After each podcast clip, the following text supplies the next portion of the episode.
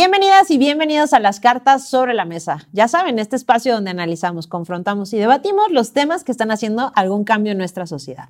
El día de hoy, tema automedicación. Tenemos invitada a la doctora Sonia López. Ella es directora general de Pan American Clinical Research. ¿Cuáles son las afectaciones de automedicarnos? ¿Cuál es el riesgo que podemos correr al no tener un consumo responsable en las medicinas? Bueno, eso es lo que vamos a platicar el día de hoy. No olvides suscribirte, ponernos cinco estrellas, compartirnos para así poder llegar a más gente y poder seguir poniendo las cartas sobre la mesa. Este programa es presentado por Mezcal La Calaca y es una producción de Black Media Films.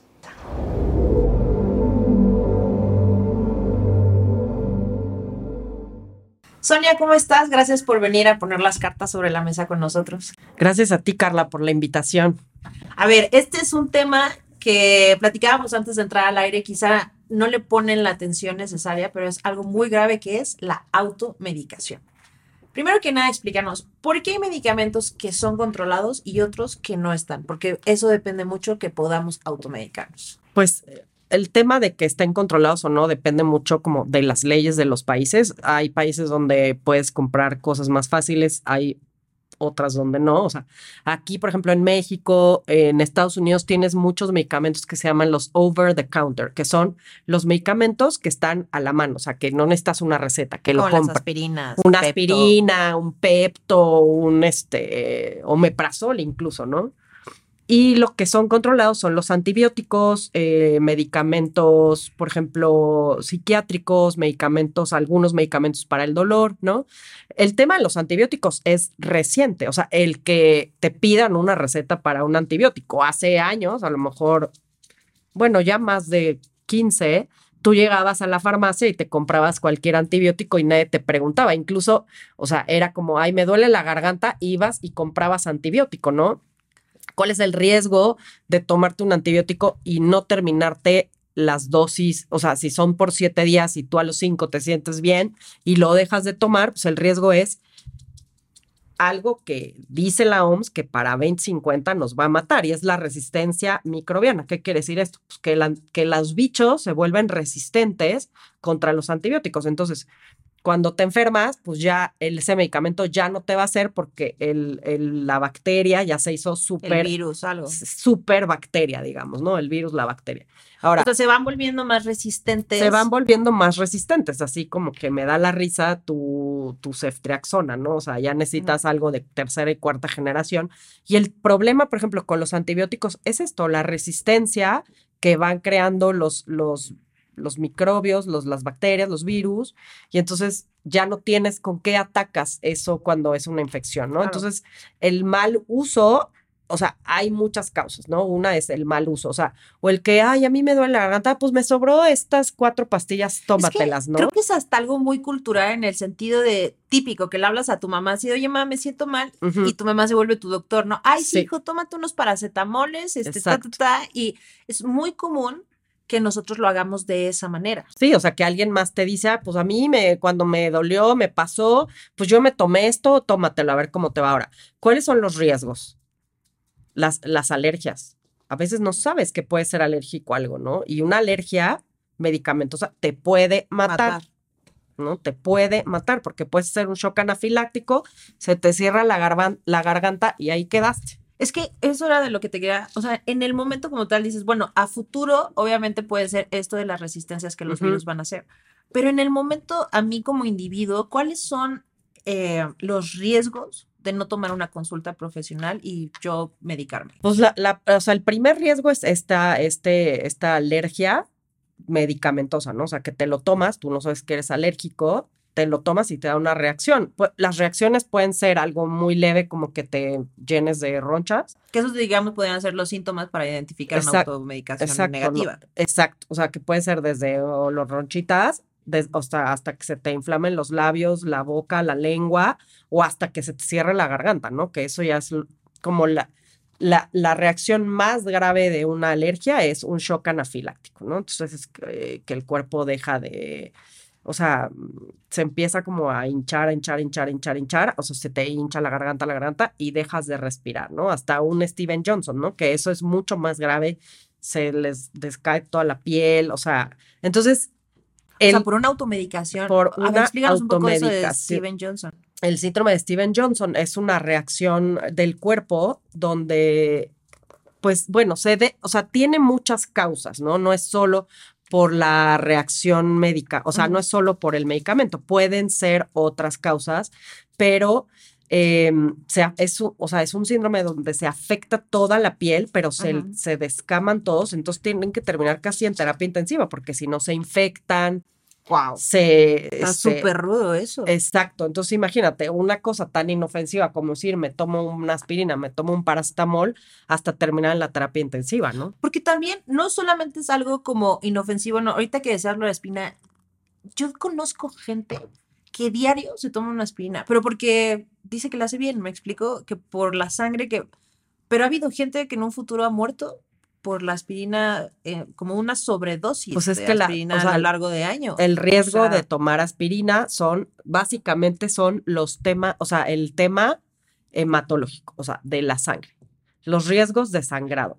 Daña la mucosa intestinal, entonces puede sangrar el estómago. Y si tú no sabes que tienes una condición hematológica y te tomas eh, el, el eh, la aspirina que actúa como un anticoagulante. Exacto, es que diluye la sangre. Exacto, sí, exacto, o sea, ese es su trabajo, ¿no? O sea, principal, pues. Entonces, claro, pues te, te puedes, este, básicamente desangrar, ¿no? Si no sabes. Ahora, hay aspirina que se llama, o sea, que es como una microdosis que se la dan, pero se la da el médico, se la da el cardiólogo a los pacientes justo para evitar coágulos, por ejemplo, ¿no? Pero son pacientes que tienen alguna circunstancia y que el médico se las recetó y que el médico le hace un seguimiento, ¿no? O sea, una cosa es, me duele la cabeza, me tomo una aspirina, me tomo un paracetamol, me tomo un ibuprofeno y otra cosa es diario me lo tomo porque pues yo siento que me, que me siento bien. ¿Qué es la diferencia entre en dónde o qué? Una automedicación sana, vamos a llamarlo en el sentido, bueno, sí es válido, ¿no? Por ejemplo, tengo cólicos, me voy a echar un sincol, por decir un ejemplo,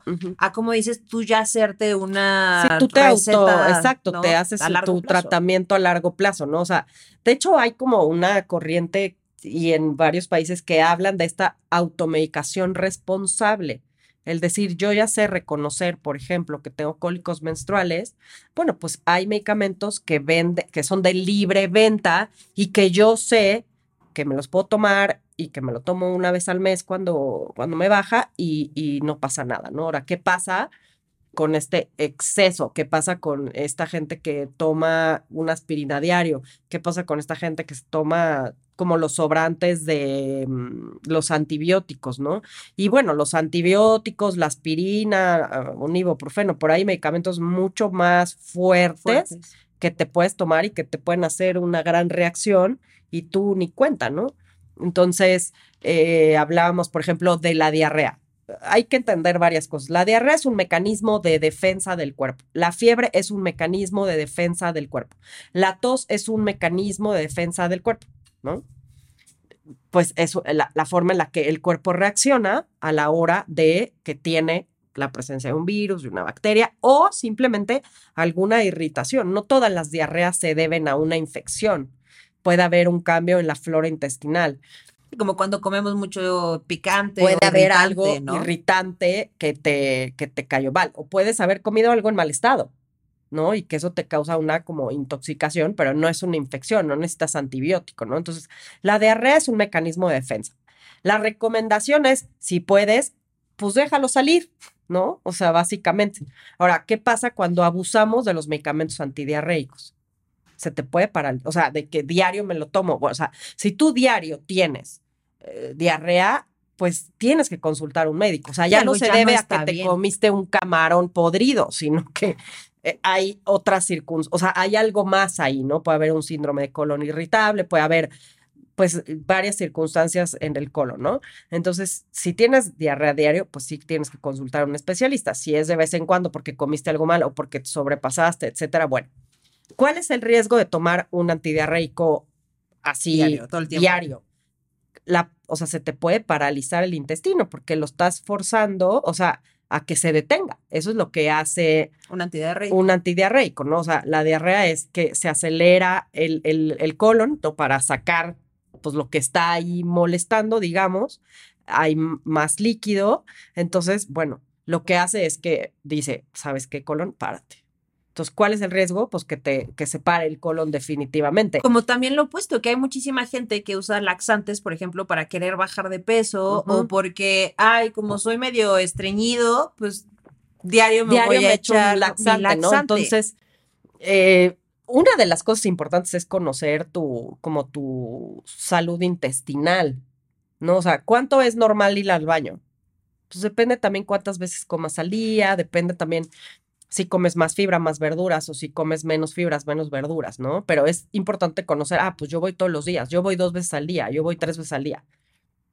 Eso es importante. Entonces, se te paraliza el intestino y eso es un problemón. Y otra es una retención de heces, o sea, se te queda la caca ahí adentro y, o sea, de todas maneras, eso es, son desechos del cuerpo, son desechos del cuerpo. Entonces, si tú te quedas con te quedas con esas tóxicas que se llaman, ¿no? Entonces te quedas ahí con eso ahí intoxicado, ¿no?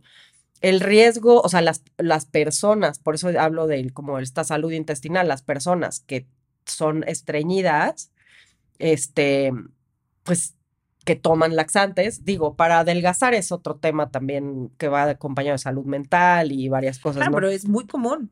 Pero es, muy, común, entonces tienes que saber, o sea, primero descartar causas fisiológicas, primero es causa, descartar que tengas un problema en el, en el intestino, que tengas un problema en el estómago, o sea, que el estómago no se vacía como se tiene que vaciar, ¿no? O sea, primero hay que buscar las causas de, de del estreñimiento, estreñimiento, ¿no? Y después, pues, o sea, básicamente tiene que ver con la dieta, con la poca ingesta de agua, con la poca o nula ingesta de, mm, eh, ¿cómo se llama? de fibra, de alimentos altos en fibra, ¿no? Entonces, eso tiene mucho que ver. entre utilizar alguna, algo que te ayude al baño como planta o esta como ciruela o algo así, a definitivamente, o sea, no ir al baño en siete días no es normal, hay que consultar a un médico. Pero tampoco es normal tener diarrea siete días. Tampoco es normal tener diarrea siete días, entonces el tomarse el, el, mm, el laxante a tomarse el antidiarreico termina siendo perjudicial. Oye, Sonia, pero ¿no crees que también hay una cuestión muy social de una, eh, ¿cómo ponerlo? Como falta de responsabilidad ante nuestra propia salud. O sea, somos muy poco responsables en tener nuestras consultas en tiempo y forma, asistir a los doctores que tenemos que visitar una o dos veces al año, hacernos nuestros chequeos. Y muchas veces eh, el ser humano en general, no sé, tú nos contarás si es algo muy latino o quizá puede ser muy cultural o es general del ser humano, ya cuando tienes el agua en el cuello, o sea, vas al médico. Sí. ¿No? y, y, muchas veces haces esos paliativos, ¿no? Quizá a veces te está doliendo la cabeza y no sabes si puede ser algo tan grave como quizá un tumor, ¿no? que puede ser, a veces pasa, como puedes tener algo neurológico, o sea, ¿no crees que también es algo muy cultural? Sí, es algo muy cultural, porque en otros países, yo estudié fuera, entonces en otros países hasta para el paracetamol van al médico, para que te receten un paracetamol, ¿no? A menos que tengas ya esta automedicación responsable. ¿En qué país notaste eso, por ejemplo? Yo vivía en, yo estudié en España. Ok. Entonces, eh, o sea, a ver, no está libre de, que la gente se tome lo que quiera tomarse, pero la gran mayoría acude a... El sistema de salud es diferente. Tienen un sistema, una atención primaria muy, muy, muy grande. Entonces tú no puedes llegar al cardiólogo si no pasaste por el médico de familia. Es el médico de familia el que te va a mandar con el cardiólogo. Bueno, a menos que deseas ir y pagar una consulta privada, pero la mayoría de las personas tiene seguridad social. Entonces, es un país donde básicamente todo el mundo tiene seguridad social. Y de muy gran nivel. O sea. Entonces tú vas a tu médico de cabecera, ya están asignados, ya te toca el de, pues, no sé, el centro de salud más cercano, lo que sea.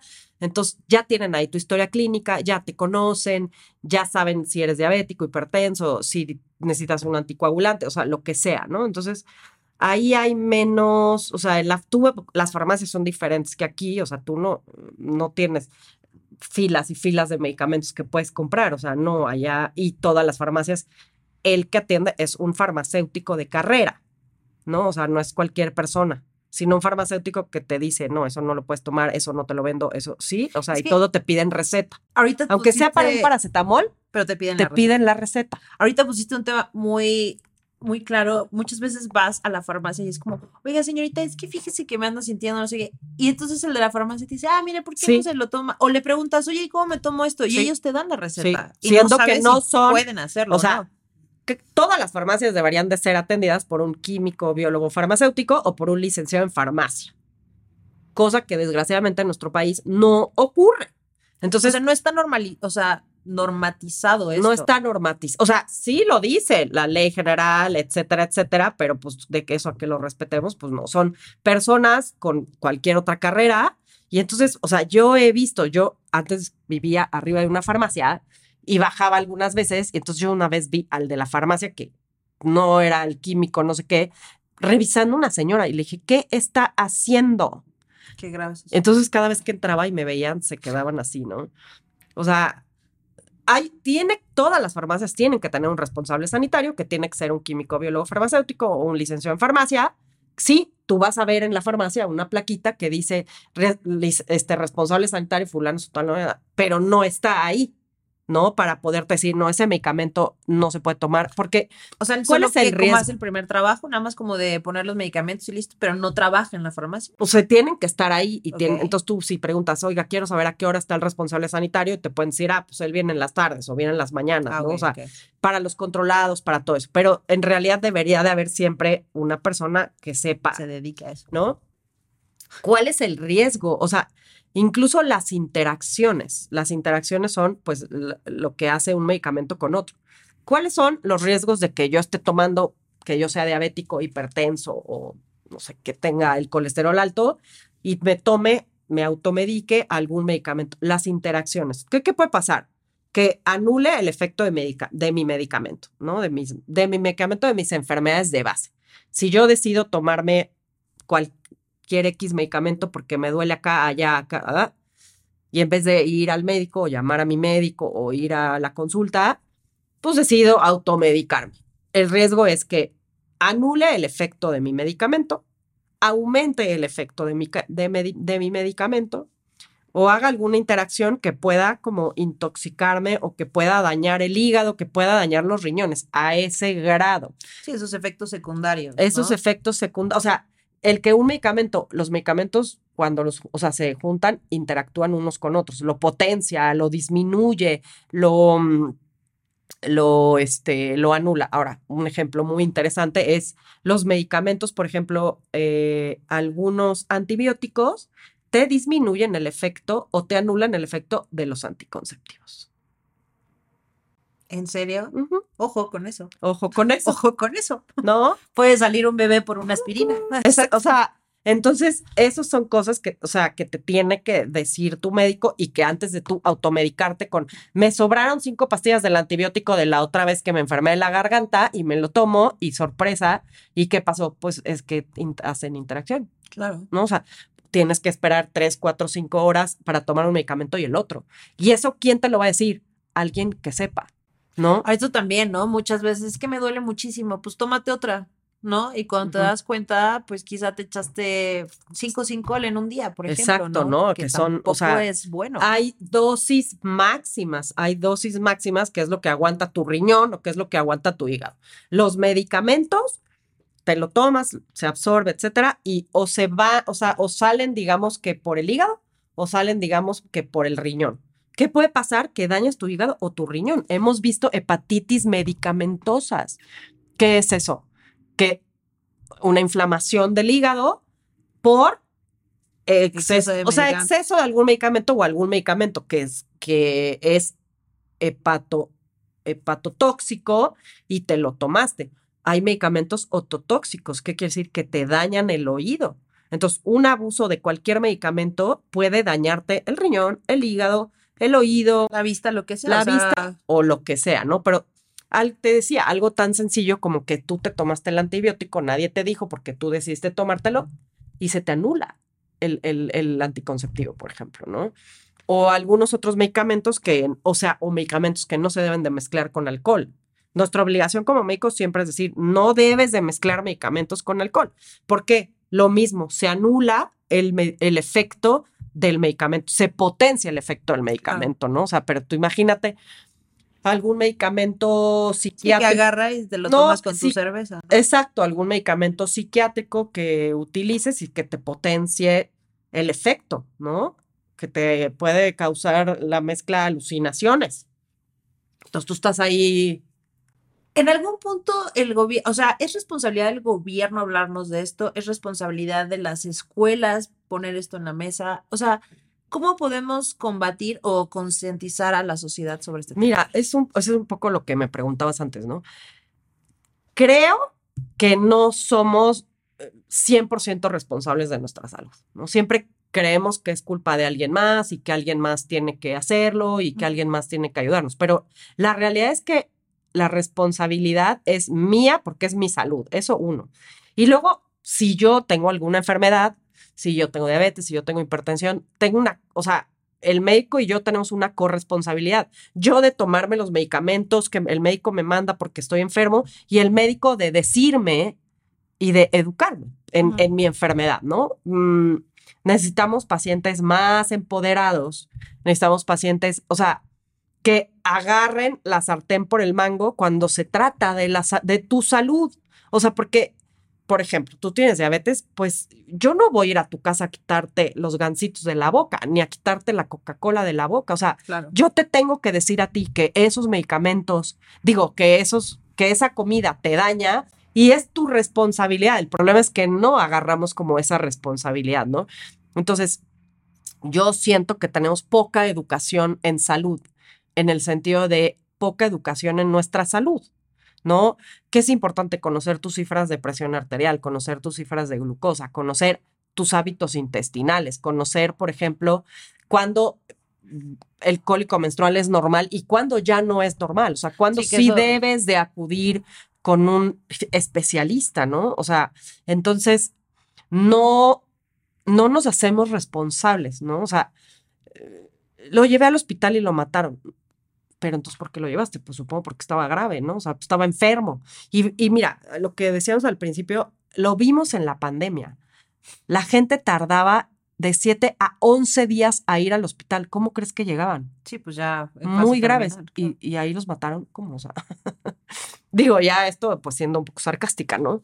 Eh, entonces, Pues ni siquiera sarcástica, porque te digo, o sea, muchas veces, o sea, hay muchos, por ejemplo, el cáncer, mucha Ujú. gente se ha salvado porque iba a tiempo a sus revisiones Exacto. y entonces le detectaron el cáncer en un momento oportuno para poder curar. la gran diferencia entre Pero hay gente que ya, pero ya tiene metástasis. hay, hay la gran diferencia entre que entre que tengas mucha más oportunidad de sobrevida a no es la detección a tiempo. La detección a tiempo. ¿Cómo puedo detectar a tiempo? Con mis revisiones anuales, con mi papá Nicolau, con la mastografía a partir de los 40 años o de los 35 o 30. el si hay riesgo en la familia, eh, la, mm, eh, la revisión de la próstata, ¿no? O sea, este tipo de cosas te pueden salvar la vida. Y el que tú conozcas tu salud, que tú sepas, oye, yo voy diario al baño dos veces al día. Llevo siete días sin ir. Esto no es normal. Tu salud intestinal. No es normal, por ejemplo, ir al baño y sangrar. ¿No? Sí, Entonces, no es normal las alergias, por ejemplo, hasta qué punto, las gripas. Hay, hay un tema que me gustaría que me dijeras qué impacto ha tenido, que es el Internet. Ah. Yo he conocido gente que se ha vuelto médico literalmente gracias al Internet. No, pues es que por ahí había un meme, un meme que decía, no confundas mi título de médico con tu búsqueda de Google, ¿no? Oye, o sea, es un arma de doble filo. Por un lado, necesitamos pacientes y gente más empoderada en su salud, en el conocimiento, y por otro lado, pues también ha sido, pues hasta cierto punto muy dañino, pero ¿por qué? Porque la gente, o sea, te crees lo primero que lees. Entonces yo siempre daba clases y le decía a mis alumnos, eh, no está mal que el paciente busque. Lo que es mi obligación como médico es yo decirle al paciente, ¿quieres leer más de tu enfermedad? Lee en esta página. ¿Quieres leer más de tu enfermedad? Hay una, hay una sociedad de pacientes, hay un grupo de pacientes. Lee en esta página, Claro. lee acá, ¿no? O sea, no quedarme con el Dr. Google, porque ese es el problema. No, es que yo ya leí que puede ser un tumor, o sea, entre las Que muy entre otras 400 causas, señora. O sea, ¿o por qué a mí no me diste el mismo medicamento que, que a fulanito? Mm, Es que su infección es diferente, ¿no? Entonces, hay mm, cosas que hacemos de manera empírica, los médicos, porque es como lo, el bicho más habitual, es lo que circula, es lo que en este momento está, etcétera, ¿no? O sea, eh, en este momento que estamos en temporada de frío, pues si llega alguien con un resfriado o, o con una gripe, pues lo que tengo que pensar es que tiene influenza, no que tiene ahí un bicho muy sofisticado, ¿no? Sino que lo que puedo pensar es que tiene influenza o tiene COVID. ¿Cómo lo voy a saber? Haciendo una prueba, haciendo una prueba, Claro. ¿no? Entonces, eh, el, el Internet ha sido una revolución. El Internet ha ayudado en muchas cosas, pero también ha perjudicado en muchas cosas. ¿Por qué? Porque no hay un filtro de información. Entonces, tú pones dolor de cabeza arriba del ojo, ¿no? Entonces te va a salir desde, puede ser una cefalea en racimos, una cefalea tensional, hasta que te van a decir, tienes un tumor en la órbita, ¿no? O sea, Tienes 20 minutos de exacto. Entonces, pues ahí es donde, donde ha sido más dañino, pero sobre todo en esta parte de mala información. O sea, de mala información. No, no, yo creo que los pacientes son los que tienen que estar más educados en su enfermedad, ¿no? Eh, Entonces, yo, mi obligación como médicos, mi obligación como personal de salud es decirle a la gente dónde puede buscar, ¿no? O sea, yo les digo a mis pacientes, ah, si quiere, yo en la privada hago vacunas, vacunas del viajero, vacunas. Le digo, si quieres leer algo, lee el prospecto o lee en esta y en esta página. No te metes a internet, porque si no, no vas a querer ni salir de tu casa. Oye, ahorita, o sea, las, eh, justo esta parte de, mm, eh, pues como fake news o la información que, que no debes tener en el internet. A ver, cuéntanos, inteligencia artificial para recetarte. Lo platicábamos con, en otro episodio con Luis G.I.G., que nos explicaba todo lo que puede hacer la inteligencia Mm. artificial y decía, es un gran punto en el sentido de yo conozco médicos, obviamente capacitados todo, que por ejemplo para hacer una dieta meten un poco de toda la De información de su paciente y entonces la inteligencia artificial les ahorra un poco de tiempo, pero ellos checan y ven qué onda. Pero ahora parecería que ChatGPT puede ser un todo y la gente se aventura a decir, ah, pues lo que decíamos, ¿no? Dolor de cabeza, soy diabético, bla, bla. ¿Qué tipo de medicamentos convendrían?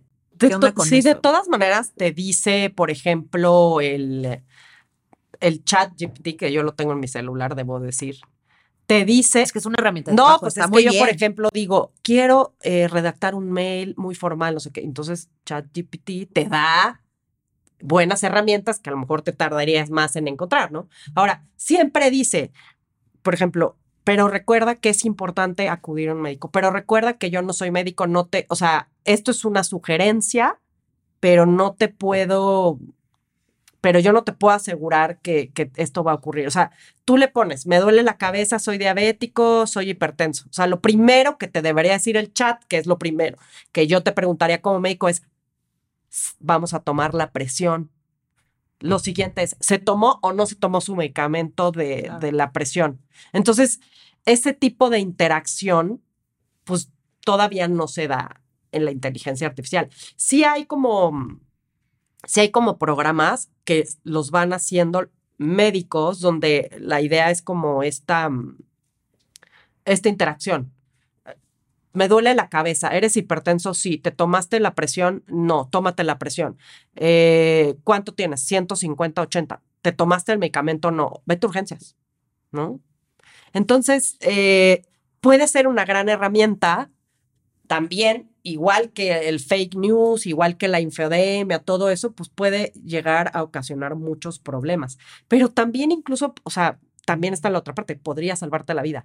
Oye, me duele aquí, estoy así, estoy así, no sé cuánto, estoy sudando, tengo una presión en el pecho, podrías estarte infartando, ve a urgencias, ¿no? Entonces, híjole, O sea, es que es, la, la cara de, de la moneda sí. para dos partes, ¿no? O sea, puede ser para lo positivo, lo negativo, Ahora, pero a final de que cuentas yo sea siempre llegamos al punto de es- chécate con un experto. O sea, al final vas a terminar teniendo que ir a ver a un experto, ¿no? O sea, hay que entender que en medicina estudiamos seis años de carrera, cuatro, cinco, seis o siete años de especialidad y que estás en constante, constante, constante, constante, constante, constante práctica todo el tiempo. Estás viendo personas todo el tiempo. ¿Qué pasa? Puede haber la misma enfermedad y manifestarse de Diferentes. diferentes eh, maneras en diferentes personas. El ejemplo más claro, que pues es un buen ejemplo porque todo mundo lo vivimos, lo vimos durante tres años, es el COVID. Hay gente que le dio COVID y se murió, hay gente que le dio COVID y no se enteró, hay gente que le dio COVID, tuvo mocos tres días y se le quitó y es el mismo virus. Entonces, por ahí es, ahí es a la gran diferencia entre la inteligencia artificial y un médico. Y que aparte, Esta- ojo, hablando del no COVID, los que efectos te que tuvo el revisan, COVID ¿no? O sea, sino este, este preguntar fino y estás viendo a la persona. El chat GPT no te está viendo. Yo te estoy viendo y entonces yo ya te estoy viendo, por ejemplo, es un ejemplo, Carla no está, te estoy viendo amarilla, entonces yo estoy diciendo, híjole, y tú en el chat buscaste y te dijo, no, puede ser esto y lo otro, y yo te estoy viendo amarilla y te digo, pues, o sea, el chat te puede decir una cosa, pero yo te voy a mandar a hacer un ultrasonido porque puede haber algo en el hígado Sí, algo te voy a pedir, eh, o puede estar tapada una, mm, o sea, puede ser algo en la vesícula, ponle, o el páncreas, ¿no? Yo ya te hablé de tres cosas, solamente viendo que estás amarilla. Claro. Y entonces, eh, esta parte más fina del ver, de el oler a los pacientes, de revisar a los pacientes, pues es algo que por ahora la inteligencia artificial no puede, no puede este, superar, ¿no? Ahora, hablando de esto, por ejemplo, la telemedicina, ¿no? Dirán en contra, a favor. Está bien hasta cierto punto. ¿Por qué? Pues porque imagínate en una ciudad como esta, que estamos aquí en el sur y tu médico está hasta satélite. ¿Cuánto vas a tardar en llegar? Ahí sí, una vez que ya fuiste, que el médico ya te conoce, que es de manera presencial, etcétera, le hablas y dices, oye, tengo esto, esto, y lo estás viendo a través de una cámara, que no es lo mismo, pero sí te puedes decir, vamos a hacer esto, y si no, eh, mañana vente, ¿no? Que también ahí, ¿tú qué opinas? ¿Y qué tan importante es tener a nuestro médico de cabecera? Es- Porque también esa es otra. Vas a 20 médicos y entonces estás haciendo expedientes por todos lados, pero no hay un Exacto. seguimiento constante. Y ahí un poco es esta parte de como de la, de la educación que no tenemos en salud, en salud propia y en, en general. Y el, desde mi punto de vista, la carencia de un sistema de atención primaria robusto en México, ¿no? Donde está, hay gente que sí tiene su médico de cabecera, hay gente que sí tiene su médico de toda la vida, Hasta el médico familiar, hay médico Sí, que o sea, atiende a toda la familia y se sabe los Exacto. antecedentes Entonces de sabes todos. el de todos, conoce a todos y te va a decir, no, no, no es normal que lleves siete días con diarrea, vente que te vamos a hacer esta prueba o vente que te reviso, ¿no? Ahora, vamos con un médico, no nos gusta lo que nos dice, vamos con otro. Vamos con un médico y a los tres días ya quiero sentirme al 100, entonces ya digo, no, pues ese güey no sabe, entonces ya me voy con otro, ¿no? Entonces, el también estar brincando de médico en médico, también eso termina perjudicándote porque estás tomando primero acá un medicamento, luego acá otro, luego acá otro, ¿no? Sobre todo si tienes un diagnóstico. Ahora, muchas veces llegar a un diagnóstico puede ser difícil porque pues hay, pues se mezclan muchas cosas, ¿no? Entonces, por eso es importante tener un médico de cabecera, un médico de base, digamos, ¿no? Que, con el que puedas consultar, que te conozca, que tengas tu expediente, eh, que sepa quién eres. Pasa mucho, por ejemplo, con los niños con el pediatra, las mujeres a lo mejor con el ginecólogo, ¿no? Entonces, sí es, pero sí es importante tener un médico de confianza al que visites y no la comadre que te receta, ay, a mí cuando me pasó eso, me tomé esto, ¿no? O sea, pero que incluso nosotros como médicos, cuando recetas algo, o sea, lo primero que preguntas, ¿es usted alérgico? ¿Ha tenido alguna reacción de este tipo, este tipo, este tipo, este tipo, este tipo? Porque puede, o sea, una reacción alérgica a un medicamento puede llegar a ser fatal, te puedes morir. Sonia, hay medicamentos, o sea, todo esto y quizá la gente está viendo farmacias, químicos, todo, pero ¿qué onda con la medicina alópata? También puede haber una mala automedicación en este sentido, en la, en la parte natural, que mucha gente dice, ay, no pasa nada porque son No, hierbitas, no, no, pasa sí, nada porque son sí, plantitas. no, sí Háblame un poco pasa. de ese tipo de medicina. Sí pasa, tú puedes estar, por ejemplo, eh, teniendo un cáncer y en, en quimioterapia y te dice, "Ah, me voy a tomar esta hierba porque voy a hablar de la hierba de San Juan. Me voy a tomar esta hierba porque pues al fin es una hierba. Mm, La hierba de San Juan puede llegar a anular, por ejemplo, las quimioterapias. Puede llegar a anular los antidepresivos. ¿No? Entonces, ¿de dónde vienen los medicamentos? De las hierbas. Sí, empezó la medicina al final. de La medicina empezó pues con las hierbas, entonces sí. Hasta un té de manzanilla podría llegar a hacerte daño si, eh, si no sabes, o sea, o si tomas, sobre todo si hay alguna interacción medicamentosa, ¿no?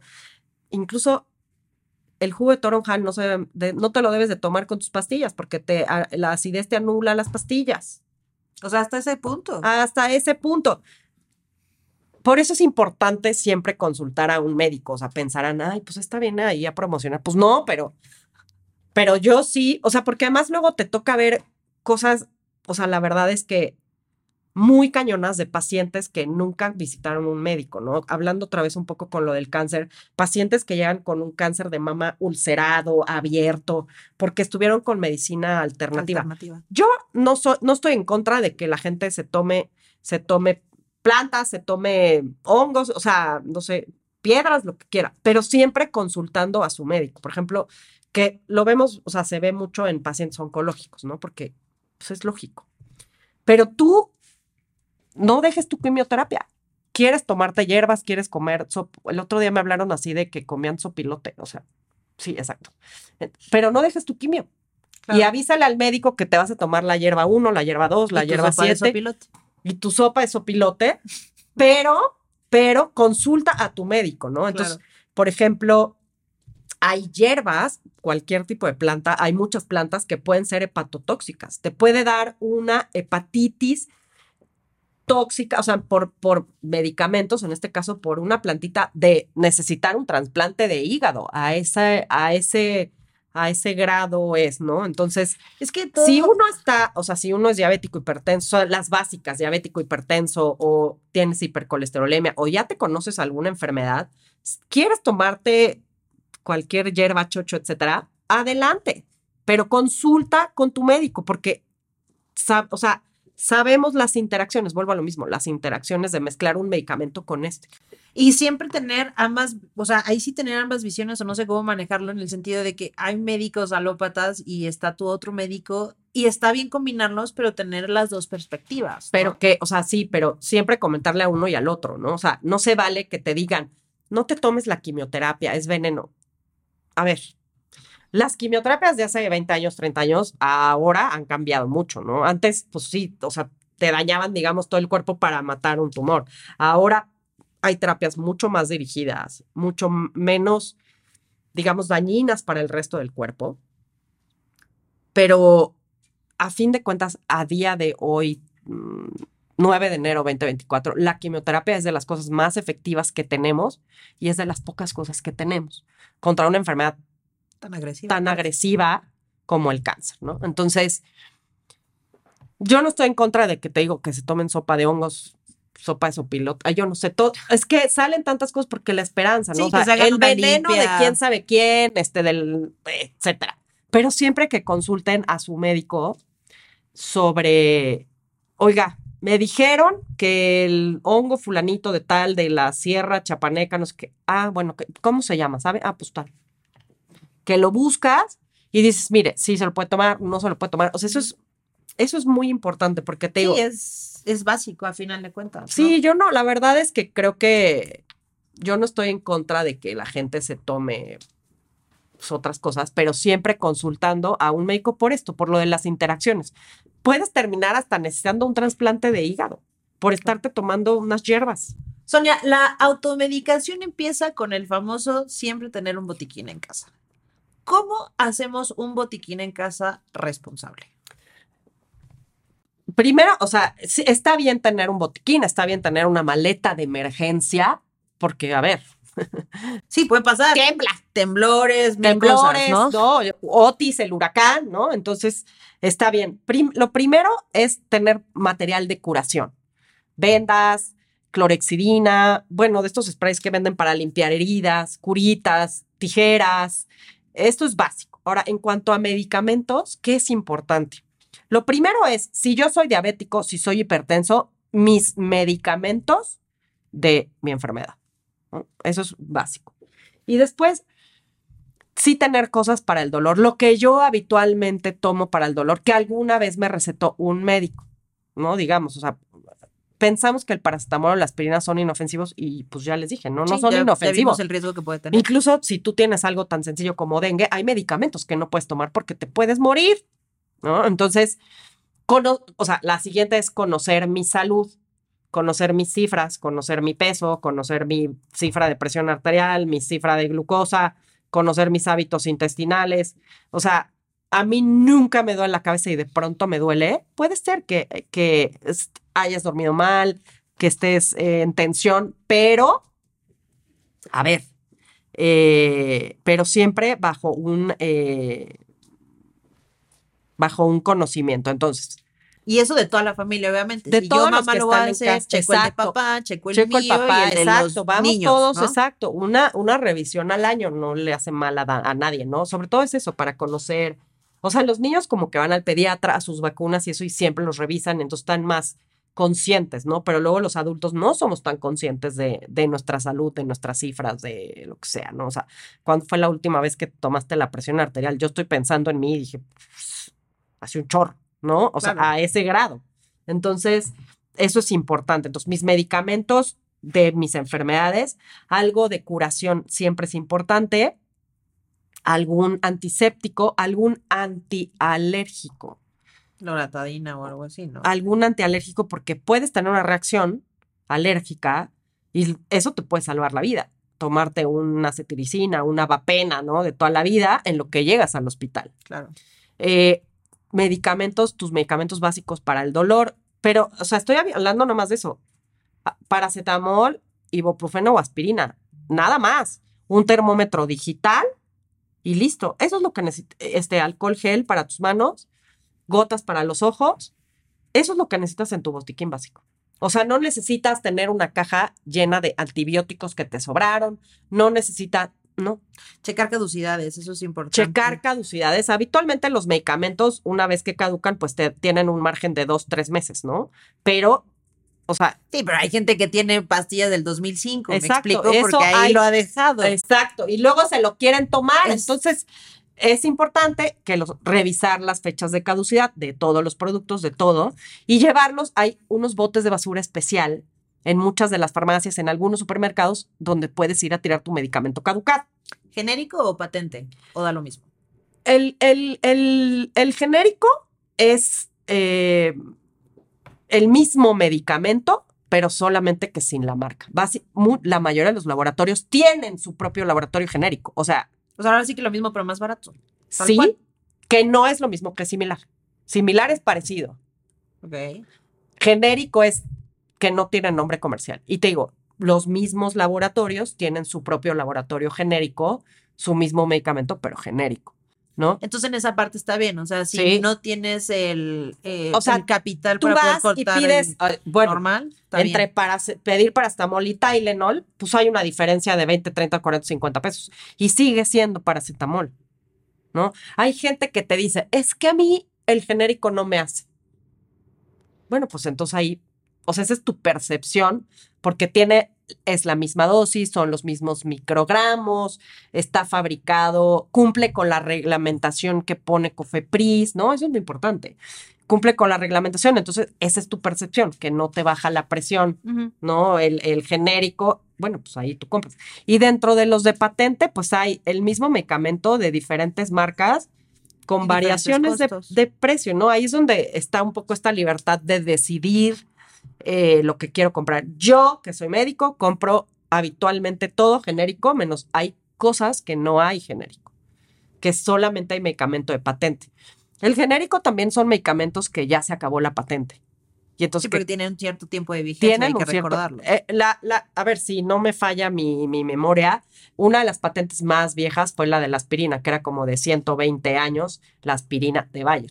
Ahora ya cualquiera puede hacer aspirina, ¿no? Entonces, aspirina es aspirina, paracetamol es paracetamol. Claro, eh, este, pues hay diferencia en los precios porque no estás pagando una marca, no estás pagando como los anuncios que ves en las revistas o donde hay. Ya el proceso de investigación, todo al final. el proceso de investigación ya que- pasó. Yo soy directora de un centro de investigación, entonces les puedo decir el proceso tan grande que es investigar un medicamento. 10 a 20 años. Estamos investigando en 30 o 40 o 50 países a la vez para sacar un medicamento a lo mejor en 10 años. Sonia, por último, vitaminas. Híjole, ese es un tema que como que se necesita un tema aparte. Yo debo de decir que quien más sabe de vitaminas, suplementos y eso son los especialistas en nutrición, la verdad. Sean nutriólogos o médicos con especialista, o sea, con especialidad o maestría en nutrición clínica, sinceramente. Ok. Pero las vitaminas, o sea, si uno come bien, si uno se alimenta bien con frutas, verduras, cereal, proteína, etcétera, no necesitas vitaminas extra. Si comes bien. Porque a veces lo que te tomas, así como te lo tomas, lo orinas. O sea, así como lo, o sea, como te lo tomas, lo orinas, ¿no? Entonces, si uno no tiene, pro- a ver, por eso digo que ese es como un tema, si uno no tiene problemas de mala absorción intestinal, no necesitas vitamina B. Si uno no tiene problemas de, este, de estómago, etcétera, etcétera, no necesitas algunos tipos de vitamina. Ahora, si tú estás restringido de la dieta de ciertas cosas, sí necesitas algún suplemento, pero hay que ser muy estratégicos con los suplementos y ahí sí, que son las vitaminas, y ahí sí em, Un experto. un experto. O sea, ahí sí un experto porque, por ejemplo, magnesio, no, que toma magnesio, que no sé qué, que no sé cuánto, sí, te lo dio el médico, te lo dio el médico, sí o no, porque el magnesio puede tener alguna repercusión estomacal. Entonces hay que tener cuidado. Si comes bien, si comes de todo, de todos los, la pirámide alimenticia, pues en realidad no necesitas algún Sí, suplemento. pero es que yo conozco gente, por ejemplo, este que dice de la A a la Z, ¿no? Que lo toma de toda la vida, todas las mañanas, y más aparte el omega, más aparte mil cosas más, y a veces quizá, pues en vez de hacernos un bien, no estamos O sea, mal. pues puede ser, te digo, dependiendo qué te estés tomando, así como te lo tomas, lo orinas, por ejemplo. No sé si han visto alguna vez esa gente que está como muy naranja de las manos de esto, pues eso es exceso de vitamina C, ¿no? Digo, está bien, está mal, pero, pero, siempre un experto. pero, o sea, ahí sí, y me declaro, yo conozco de lo que, de lo que he conocido así de toda la vida en la nutrióloga, las dietas, etcétera, que sí te dan suplemento porque te quitan alimentos, porque esto no puedes comer, porque esto no, porque esto no. Ahora, por ejemplo, eh, vitamina K o vitamina D, yo puedo saber mis niveles de vitamina D, voy y me hago un ex. Estudio. El médico, el nutriólogo, el médico con especialidad en nutrición clínica me dice, vamos a ver cómo están tus niveles de vitamina D. Voy, me hago un estudio de sangre y me dice, oiga, usted tiene cero vitamina D. Ah, bueno, entonces ahí sí me suplemento, ¿no? A partir de ciertas edades ya no tenemos la misma absorción intestinal o esto. El O el calcio, por ejemplo, Exacto. ¿no? el nutriólogo me dirá, el- los expertos en nutrición me dirán, ah, sabes que sí te vamos a suplementar con esto, no te vamos a suplementar con esto. El calcio, vamos a ver medir esto de calcio. Bueno, la vitamina D, pues ponte al sol, ¿no? Ay, Claro. vivimos aquí, no hay sol. Bueno, entonces vamos a ver tus niveles y ver si te suplementamos. Pero así de, me compro en la farmacia el que venden porque leí, porque vi, o sea, no está No lo mal leer, pero después de leer me asesoro, oiga, yo leí que si vives en una ciudad donde nunca sale el sol, etcétera, que debería estar tomando vitamina D o vitamina K o lo que sea, ¿no? Ah, mire, vamos a tomarle los niveles y vemos, ¿no? A, eso voy con esto de estar informado, ¿no? O y sea, siempre consultar a un experto. y siempre consultar a un experto. Ahorita que decías lo del eh, eh, botiquín, decías gotas para los ojos. Nada más poner en claro qué tipo de gotas para los Ah, ojos. no, recomiendas. este, lágrimas artificiales, sí. O sea, las de manzanilla y eso. No, manzanilla no. No, o sea, Es- Es poliglicol, una cosa así. Lágrimas artificiales, ¿por qué? O sea, por ejemplo, si, sobre todo si utilizo lentes, si tengo ojo seco, ya tengo, yo ya sé que tengo ojo seco y entonces de pronto sí necesito ponérmelo. Si utilizo lentes, si estoy en el polvo y etcétera, ¿no? No se debe de hacer lavaditos con manzanilla, no se deben de hacer lavaditos con manzanilla de los ojos, ni, o sea, si te quieres lavar la cara con manzanilla, está bien, pero no se deben de estar poniendo manzanilla en los ojos, porque puede ser irritante. Lo mismo, un oftalmólogo, antes de echarme nada en un ojo o en un oído, ¿no? exacto. O sea, Y dirán, bueno, pues es que siempre hay que estar consultando. Pues sí, o sea, yo cuando estoy, cuando, o sea, yo, por ejemplo, pues tengo un contador que es el que me ayuda a hacer mis impuestos. Y un abogado que me defiende si me meto en un problema O sea, legal. O sea, Yo claro. puedo leer y ver videos del SAT y cómo pagas y cómo haces y no sé qué, pero al final, en algo me puedo equivocar, ¿no? Y, y puedo acabar entambada así como de evasora de impuestos. Entonces, pues igual, eh, lo mismo, igual que no irías al ginecólogo a que te quite una muela, ¿no? ¿No? Porque luego también, este, también queremos que un, uno de una cosa nos resuelva todo, ¿no? Entonces, O el típico, ¿no? Como mi primo es ginecólogo, así de, oye, ¿y qué opinas de esto? Y ya queremos que sea neurólogo, No, y sí, o pediatra, sea, todo. Pues todos no. somos médicos generales, todos eh, estudiamos primero medicina general y luego hicimos la especialidad, ¿no? Pero, pero, pues tienes alguna noción, pero eso lo estudiaste hace, yo me gradué de medicina en el 2006, o sea, hace muchos años. Entonces, pues, claro, ahora ya mucho, yo sé de lo mío, zapateros o zapatos. Yo te puedo, o sea, tú me puedes preguntar, oye, ¿qué es mejor? ¿Cesárea o parto? ¿No? O sea, pues eso lo decide el niño. O sea, no, no, no puede ser así. Pero mira, la cesárea es una cirugía, tiene los riesgos que conlleva y el parto, pues es algo natural. Hasta ahí es mi opinión de una cesárea o un parto. El resto lo tienes que ver con un ginecólogo o una ginecóloga, Claro. que son los que se dedican a eso, ¿no? Pues en conclusión, siempre vayan a un experto. Pues la mejor es que sí, y te digo, o sea, a ver, la automedicación responsable es también todo un tema, ¿no? El que yo sepa que si me duele la cabeza ya me medí la presión y no es la presión, estoy bien hidratado, porque la deshidratación también te puede causar dolor de cabeza, pues simplemente es algo tensional, me tomo un paracetamol, 500 miligramos y se me pasa, ¿no? Em, tengo síntomas de resfriado. No es lo mismo gripe que resfriado. Tengo un resfriado, tengo mucho moco, estoy muy congestionado. Me puedo tomar algo sin o antiviral, sin un antiviral, algo que me controle los síntomas. Ahora, volvemos a lo mismo. El abuso, el tener siete días eh, diarrea o siete días sin ir al baño o siete días sin poder respirar, pues eso no es normal, ¿no? Pero siempre es importante que cuando leemos algo, pues veamos la fuente, veamos que es una fuente segura, veamos que es, eh, que es, yo por ejemplo recomiendo leer en la página de la Organización Mundial de la Salud, en la Organización Panamericana de la Salud, en la página de la Clínica Mayo, por ejemplo, ¿no? Que dan eh, como consejos y siempre al final vas a ver la leyenda de consulta a un especialista. Sonia, vamos a conocerte un poco más a ti como persona. A ver, Abre, o sea, son tus tres cartas y Ok. Lin, dinos, contéstanos cada una de A esas ver. preguntas. ¿Qué es lo que más admiras de una persona? Mm, Pues creo que la, ¿qué es lo que más admiras de una persona? Creo que cómo enfrentan la vida, la fuerza con la que enfrentan la vida, La si vida. es un luchador o si es uno que se derrota a la, a la, a la primera. ¿Cuál es tu más grande miedo? Híjole. Puedo decirlo, ¿eh? Mi más grande miedo es como a no, a no triunfar, a no ser exitosa, a no conseguir algo. Ok. Para ti, el hubiera existe, el hubiera no existe. No existe. Ojalá el hubiera existiera, pero el hubiera no existe. Entonces, no me hubiera tomado ese medicamento. Mm, No, no existe. Ya te lo tomaste y ya te fregaste el hígado. Muy, muy preciso tu último comentario. Sonia, gracias por haber platicado Gracias con nosotros, ti, poner las cartas sobre la mesa en esto. Y bueno, vamos a dejar en las descripciones todos los datos de Sonia para que la puedan contactar y también seguir este tema. También las páginas que nos recomienda para que ustedes puedan consultar. Y no olviden seguirnos, darnos cinco estrellitas y sobre todo comentar, comentar mucho qué temas quieran que pongamos sobre la mesa.